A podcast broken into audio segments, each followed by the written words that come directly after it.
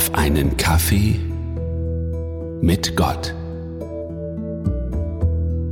Eigentlich kann ich es mir als Christ ganz, ganz einfach machen im Leben.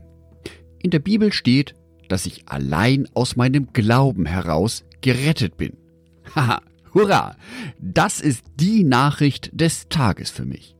Allein mein Glaube an Gott rettet mich. Ich muss nichts dafür tun. Ich kann mich also schön aufs Sofa fläzen und Netflix schauen. Ist das nicht fantastisch? Gerettet durch den Glauben. Ich muss nichts tun. Römer 3, Vers 28. Wir werden durch den Glauben vor Gott gerechtfertigt und nicht durch das Befolgen des Gesetzes. Da, die Bibel bestätigt es sogar. Gerettet allein durch meinen Glauben werfen wir doch mal einen etwas genaueren Blick auf diese Thematik. Es geht hier zunächst um zwei grundlegende, ja, Eigenschaften in meinem Leben. Das eine ist mein Glaube an Gott. Die zweite ist meine Taten. Also wie sehr setze ich mich für Gott tatsächlich ein? Wenn ich weder an Gott glaube noch gute Taten habe, tja, den Fall brauchen wir wohl in diesem Podcast nicht weiter besprechen.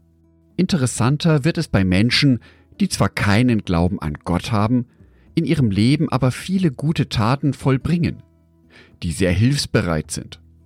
Diese Menschen vollbringen zwar etwas Gutes, aber letztendlich ist es nicht für ihre Erlösung. Ihre guten Taten alleine werden sie nicht erretten.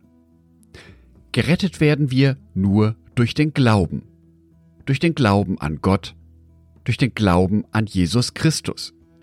Und zwar, so wie ich eingangs gesagt hatte, nur durch den Glauben? Jakobus 2, Vers 26. So wie der Körper ohne Geist tot ist, so ist auch der Glaube tot ohne gute Taten. Solange mein Glaube nur ein theoretisches Konstrukt ist, solange ich zu meinem Glauben nur in der Bibel studiere, solange dieser Glaube keine positive Wirkung auf meine Mitmenschen hat, solange ist dieser Glaube ohne Taten tot. Zwar werde ich für mich persönlich tiefe Erkenntnisse im Glauben sammeln können.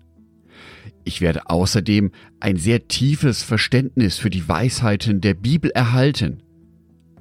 Aber dennoch bezeichnet Jakobus diesen Glauben als Tod. Jakobus 2, Vers 24. Ihr seht also, dass ein Mensch nur dann, wenn er auch handelt, vor Gott gerecht gesprochen wird und nicht allein aufgrund seines Glaubens. Genau das ist der Punkt.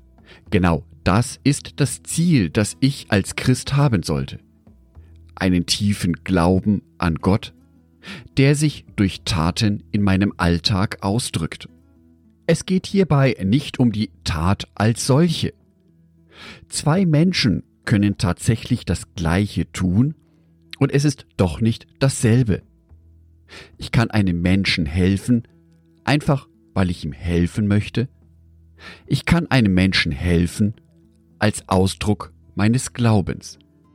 Erst durch diese Tat wird das tote gedruckte Wort der Bibel lebendig in unserer Welt. Auf welche Art und Weise dieses Wort von Gott dann lebendig wird in dieser Welt, ist sehr individuell. Und nein, es muss nicht jemand erst einen Podcast machen oder auf die Kanzel steigen, um zu predigen oder vor der Gemeinde etwas machen. Ich kann bereits ein Licht in dieser Welt sein, indem ich zu der Verkäuferin beim Bäcker ein klein wenig freundlicher bin, wie ich es zuvor war. Das Wort Gottes wird lebendig, wenn ich mich an einer Stelle einsetze, die von anderen Menschen gar nicht wahrgenommen wird. Vielleicht ist es mal ein lieber Beitrag auf Social Media, ein Kommentar unter einem Posting, vielleicht ein Anruf bei einem Bruder oder Schwester bei deiner Gemeinde, vielleicht ein liebes Wort nach dem Gottesdienst zu einem der anderen Gemeindebesucher. Es gibt so viele Arten und Weisen, wie dein Glaube an Gott in deinem Alltag lebendig werden kann. Probier doch einfach mal ein paar davon aus. Ruhig einmal unterschiedliche Arten und Weisen. Mal etwas Neues, was du noch nicht ausprobiert hast. Und wer weiß, vielleicht fällt es dir ja ganz leicht. Ich wünsche dir einen festen Glauben an Gott, einen unerschütterlichen Glauben an Gott, der unter allen Umständen an Gott festhält. Ich wünsche dir auch, dass dieser Glaube in deinem Leben lebendig wird, sichtbar wird. Ich wünsche dir einen lebendigen Glauben.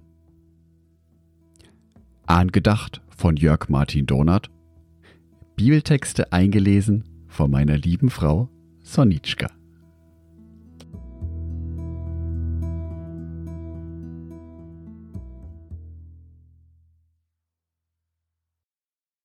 Ein herzliches Dankeschön an alle meine Patreons, die es mir ermöglichen, weiterhin den Podcast auf einen Kaffee mit Gott zu produzieren.